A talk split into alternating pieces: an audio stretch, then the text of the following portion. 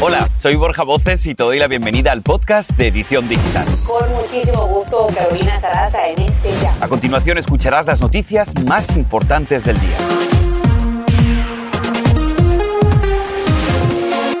Comenzamos. Se acabaron las amenazas y ha comenzado por primera vez en la historia una huelga que golpea al mismo tiempo a tres fabricantes de automóviles sindicalizados en Estados Unidos. Estamos hablando del sindicato United Auto Workers que representa a cerca de 145 mil empleados de General Motors, de Ford y de Stellantis y no llegó a un acuerdo laboral con las automotrices en las demandas que exigen sus miembros. Pero ¿qué están exigiendo? Escuchen lo siguiente, un aumento salarial de por lo menos el 40 en 40 años, planes de pensiones, atención médica para jubilados, una semana laboral de 32 horas, es decir, de cuatro días a la semana. Bueno, vamos a conocer sus reclamos en vivo aquí en la edición digital. Para eso nos vamos hasta Wayne, en Michigan, donde se está llevando a cabo en este momento una de las manifestaciones. Allí nos enlazamos con nuestra colega Viviana Ávila. Viviana, muy buenas tardes. Cuéntanos más, por favor. Así es, buenas tardes, Borja. Me encuentro en la entrada principal de la planta de ensamblaje Ford, una de las tres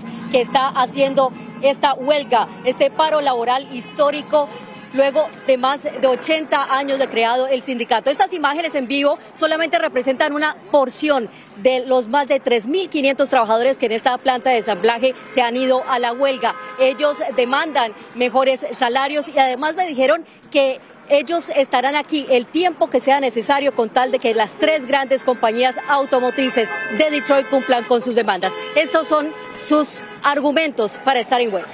Para nosotros significa bastante porque realmente necesitamos este, esta huelga para llegar a donde queremos llegar, ¿verdad? Que nos paguen un poco más, la pensión, los beneficios que necesitamos en un momento.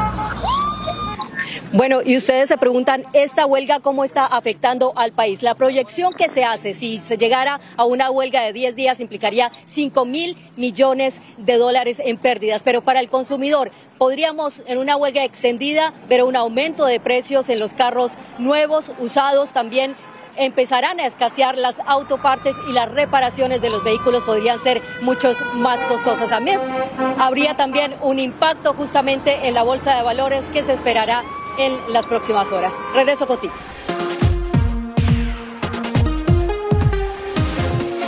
Les contamos ahora que el arte latinoamericano y mundial ha perdido a uno de los más grandes de la última década. Lamentablemente, te informamos que el pintor y escultor colombiano, el señor Fernando Botero, ha fallecido en Mónaco a los 91 años de edad. El artista, que nació en Medellín, Colombia, llevaba cinco días con complicaciones de salud debido a una neumonía. Y la familia Botero dice que estará reuniéndose próximamente para analizar cómo van a ser los homenajes póstumos. En paz, descanse Fernando Botero. Bueno, y cambiando totalmente de tema, queremos que escuche esto. Mire, cada nueve minutos hay una persona más que se agrega a la lista de los que esperan una donación de riñón. ¿Y saben qué es lo más duro? Es que miles de ellos van a morir lamentablemente sin conseguirlo, Carolina. Afortunadamente en este momento hay, hay bastante esperanza y es que Borja tenemos noticias, ¿no? Así es, y es que los médicos han experimentado con un riñón de cerdo que dicen funcionó perfectamente en el cuerpo de un hombre con muerte cerebral durante dos meses, logrando así un inesperado éxito. Pero, ¿funcionará con un ser humano vivo? Bueno, aquí en Edición Digital buscamos respuestas y nos conectamos en vivo con el director de trasplantes de pulmón de la Universidad de Nueva York, el doctor Luis Ángel. Doctor, bienvenido a la Edición Digital. Cuéntenos, en este experimento, ¿hay alguna posibilidad de que posiblemente ahora en el futuro cercano veamos que personas no tengan que morir esperando un trasplante? Buenas tardes, Carolina y Borja. Muchas gracias por la invitación. Eh, obviamente estamos bastante eh, emocionados con los resultados que hemos tenido con este estudio. Como tú comentas, eh, es la primera vez que se trasplanta un riñón, en este caso de un cerdo, a un humano. Es obviamente un tipo de cerdo que tiene unas preparaciones muy especiales para poder calificar para este tipo de trasplantes y funcionó supremamente bien por un par de meses. Eh, hubo las cosas que se esperan en cualquier tipo de trasplante, un, un, rechazo temprano muy ligero, el cual respondió bien a los tratamientos médicos y al final de los dos meses el riñón estaba funcionando perfectamente con una producción de orina normal y con exámenes de sangre o de la función renal renal como la medimos con la creatinina o la depuración de la función renal con, con era totalmente normal. Entonces es un resultado bastante alentador pero no quiere decir que estamos listos pues para empezar a hacer este tipo de trasplantes en pacientes que estén en diálisis o con falla renal en el futuro muy cercano. Esto se va a demorar un proceso de aprobación en la, en la FDA y eh, de muchos estudios clínicos que van a tomar un tiempo eh, probablemente entre 3 y 5 años. Por lo menos, doctor, como usted decía, hay esperanza que eso sin duda pues abre la puerta a que esa lista de espera desaparezca en un futuro. Ahora, algo que nos ha llamado mucho la atención, doctor, que nos gustaría que nos explicara por qué el riñón tiene que ser de cerdo, por qué no puede ser de otro animal. Bueno, obviamente son muchas las características que tienen que ver entre los tipos de animales. Una de las más obvias es el tamaño, es relativamente similar y el crecimiento de los cerdos es también relativamente rápido. Entonces, tú podrías necesitar un órgano y eh, empezar a crecer el cerdo y en cuestión de tres, seis meses o hasta un año ya tener el órgano disponible.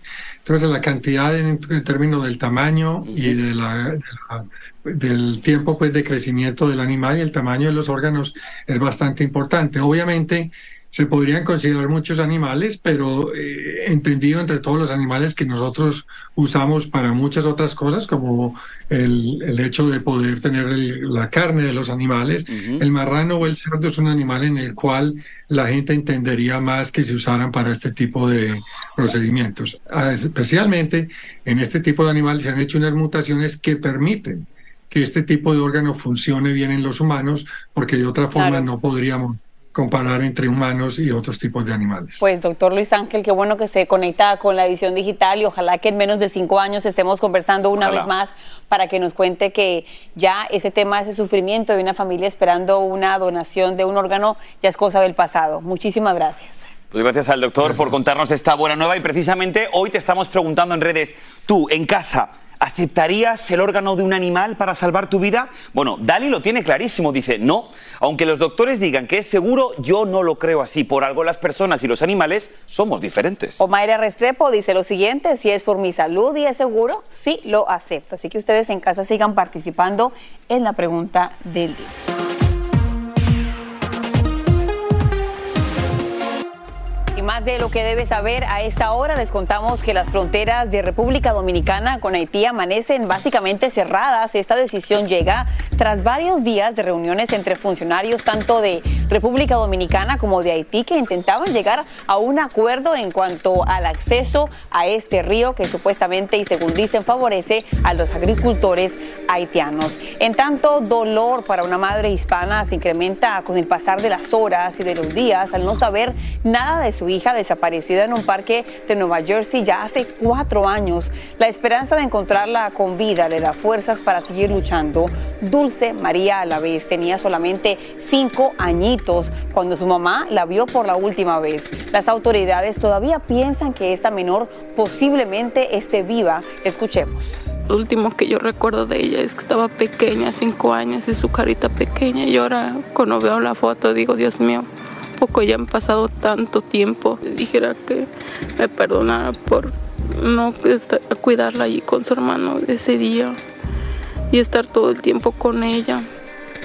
A esta hora se ofrece una recompensa de casi 100 mil dólares para la persona que ayude a dar con su paradero. Por favor, no duden en comunicarse inmediatamente con el 856-451-0033.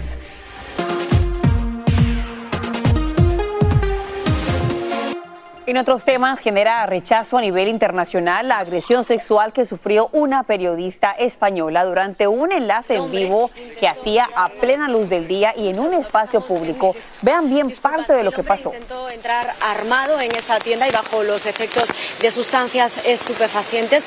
El noticiero reaccionó inmediatamente y la reportera logró enfrentarse al presunto agresor. No se imaginan lo que ocurrió momentos más tarde. Andrea León nos tiene más detalles. Este es el momento incómodo que vivió la reportera española Isa Balado mientras realizaba su trabajo periodístico en Madrid. Un hombre desconocido se acerca inesperadamente y le toca un glúteo al tiempo que le hace una pregunta. Todo esto en pleno enlace en vivo y directo. Un segundo que estamos en directo. Disculpad, el hombre intentó entrar armado.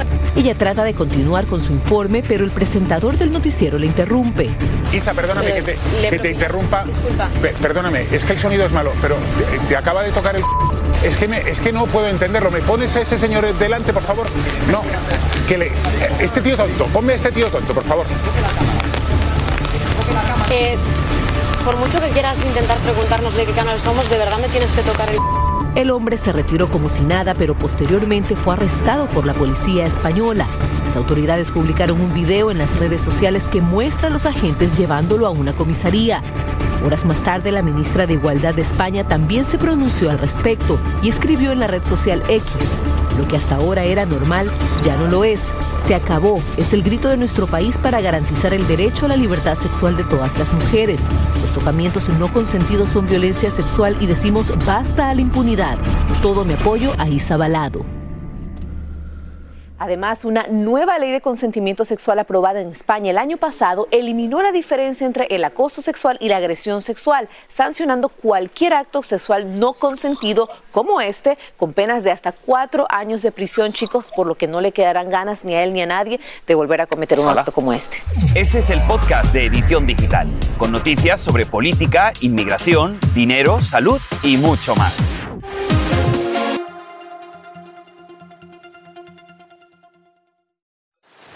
Y ahora regresamos con el podcast de Edición Digital con las principales noticias del día. Y con el pasar de los años, nuestra piel desafortunadamente pierde un poquito el encanto y aunque envejecer es algo natural, la forma en que dormimos aumenta las arruguitas en la piel. Y es que ir a la cama cada noche es nuestra recompensa, pero aunque te parezca extraño, hay ciertos estilos de sueño que pueden contribuir al aumento de arrugas. Así que aquí en la edición digital queremos ayudarlos y justamente nos conectamos con la doctora, la dermatóloga Claudia Hernández. Bienvenida a la edición digital. Doctora, cuéntenos cuál es la mejor forma de acostarnos cada noche para no despertarnos, bueno, un poco más viejitos. Hola Carolina, gracias por este espacio. Bueno, te cuento que la forma como nosotros dormimos va a influir definitivamente en la aparición de esas arrugas del sueño. Y definitivamente cuando dormimos más boca abajo, que eso es un 5% de las veces que lo hacemos, cuando dormimos de lado también contribuye, que es un 65%, y la forma como que menos nos daría ese tipo de arrugas que son por la compresión de la cama sobre la almohada, sobre la cama, sobre los textiles de la ropa de cama, es cuando estamos boca arriba. Sin embargo, esto es muy difícil de prevenir, ya que nosotros podemos cambiar la posición del sueño de manera inconsciente unas 27 veces durante toda la noche, o sea que es completamente involuntario la forma como dormimos. Ay, doctora, siempre lo intento cada noche, pero realmente me gana el sueño, inmediatamente me volteo porque es casi imposible dormir así. Pero ahora, doctora, hablaba usted acerca de la textura, de, de, tanto de la sábana como de la almohada.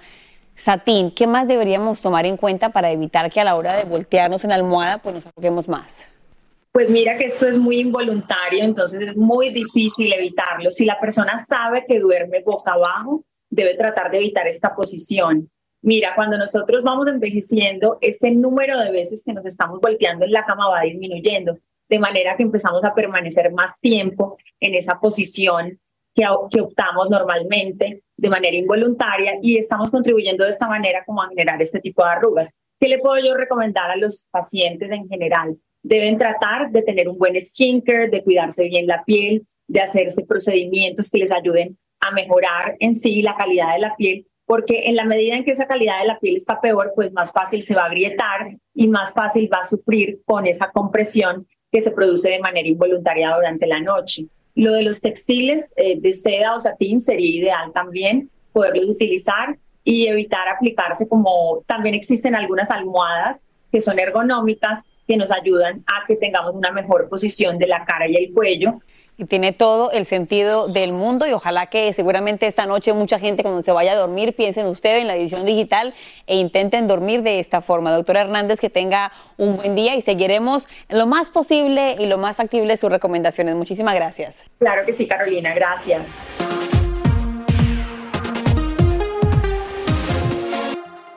Y si tú o tu familia sufres de indigestión, una buena opción para desinflamar su estómago podría ser la cúrcuma. Un nuevo estudio revela que este producto natural que muchos tenemos en la cocina desinflama el cuerpo, obvio, dependiendo de la severidad de su mal. Bueno, por eso lo mejor que podemos hacer es la consulta con su médico. Y para darnos más detalles sobre eso, hoy tenemos al nuestro, a nuestro doctor, al doctor Juan Rivera, cardiólogo y corresponsal principal de Univisión, al que damos la bienvenida, doctor Juan. ¿Cómo estamos? Una vez más. Oye, nos encanta esto, la cúrcuma para desinflamar.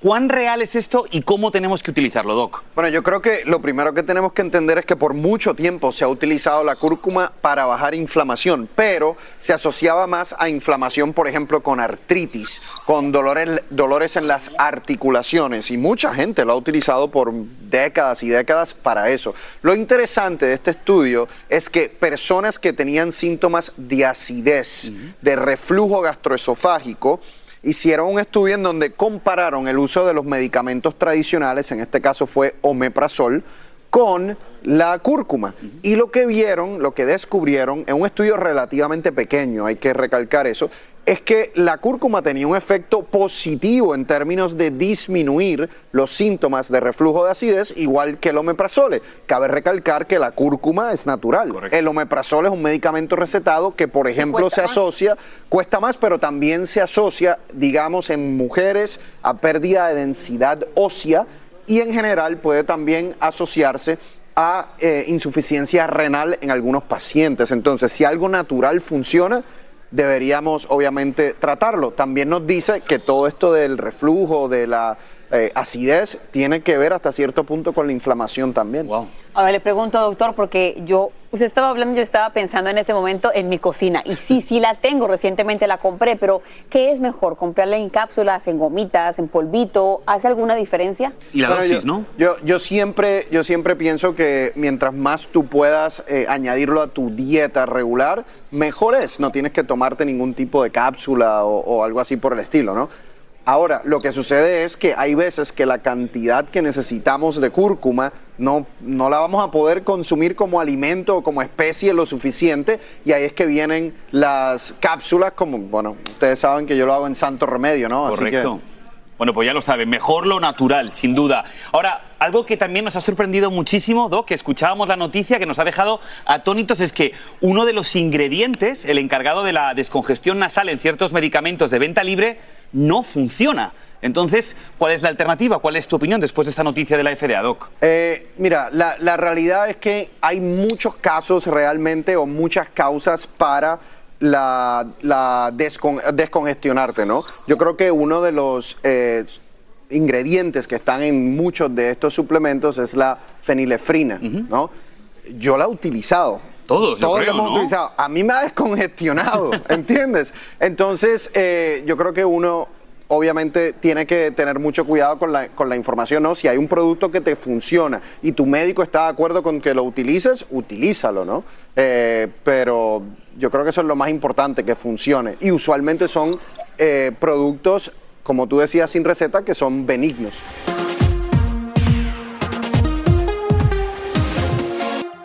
La pregunta, ¿qué no haría un padre por un hijo, verdad? Pues precisamente les vamos a hablar de Sebastián, un papá que le cumplió el sueño de su hija, quien nació sin extremidades, pero que deseaba recorrer la Patagonia. Su padre, Carito, la llevó en un acto de amor en su espalda, corriendo con ella ante las conmovedoras miradas de los presentes. Historia tan hermosa, milagros, llena de felicidad y emoción, sonreía mientras llegaba con su papi. Hoy ella cumple nada más y nada menos que nueve añitos y esta experiencia al parecer fue su mejor regalo de cumpleaños. Y adivinen qué, nos conectamos en este momento en vivo con esa princesa con milagros y con su papá Sebastián. Primero, un aplauso muy grande para ti desde Estados ¡Feliz Unidos. cumpleaños! Ay, qué ¡Nueve añitos cumples! Eres una princesa hermosa, felicidades, bellísima y me encanta tu camisa de mini.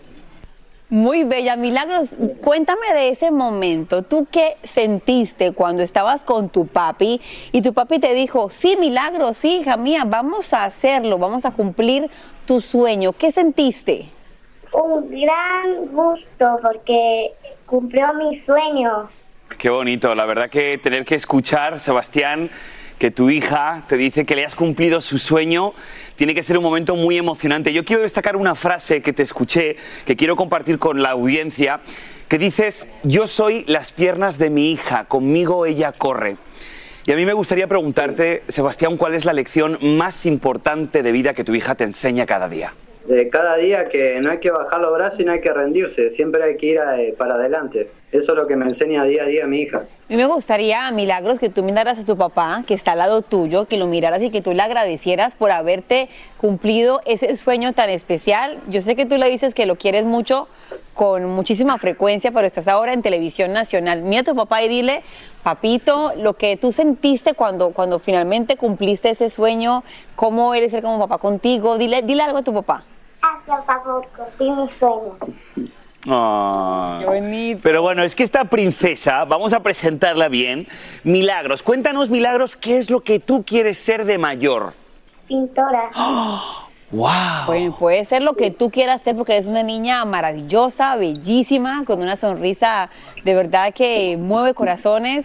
Felicidades, milagros. Hoy que es tu cumpleaños, te cumplas muchos, muchos más. Señor Sebastián, usted es también una inspiración y de verdad que ojalá que exista una paz como usted. Mira tu sorpresa. Mira, ahí tenemos esa gráfica tan bonita. ¡Qué linda! Eso. Bueno, eh, Milagros Sebastián, de verdad, gracias por compartir esta historia tan bonita con nosotros. De verdad que sois una fuente de inspiración maravillosa y de parte de toda la familia de la edición digital y de todas las personas que nos están viendo, os mandamos un beso gigante y os queremos muchísimo. Muchísimas gracias y gracias por compartir esta noticia que le hace tan bien a, a muchas personas. Muchísimas gracias, hermosísimo. Muchas gracias. Adiós, mi vida, cuídate mucho. Y así termina el episodio de hoy del podcast de Edición Digital. Síguenos en las redes sociales de Noticiero Univisión Edición Digital y déjanos tus comentarios. Como siempre, muchas gracias por escucharnos.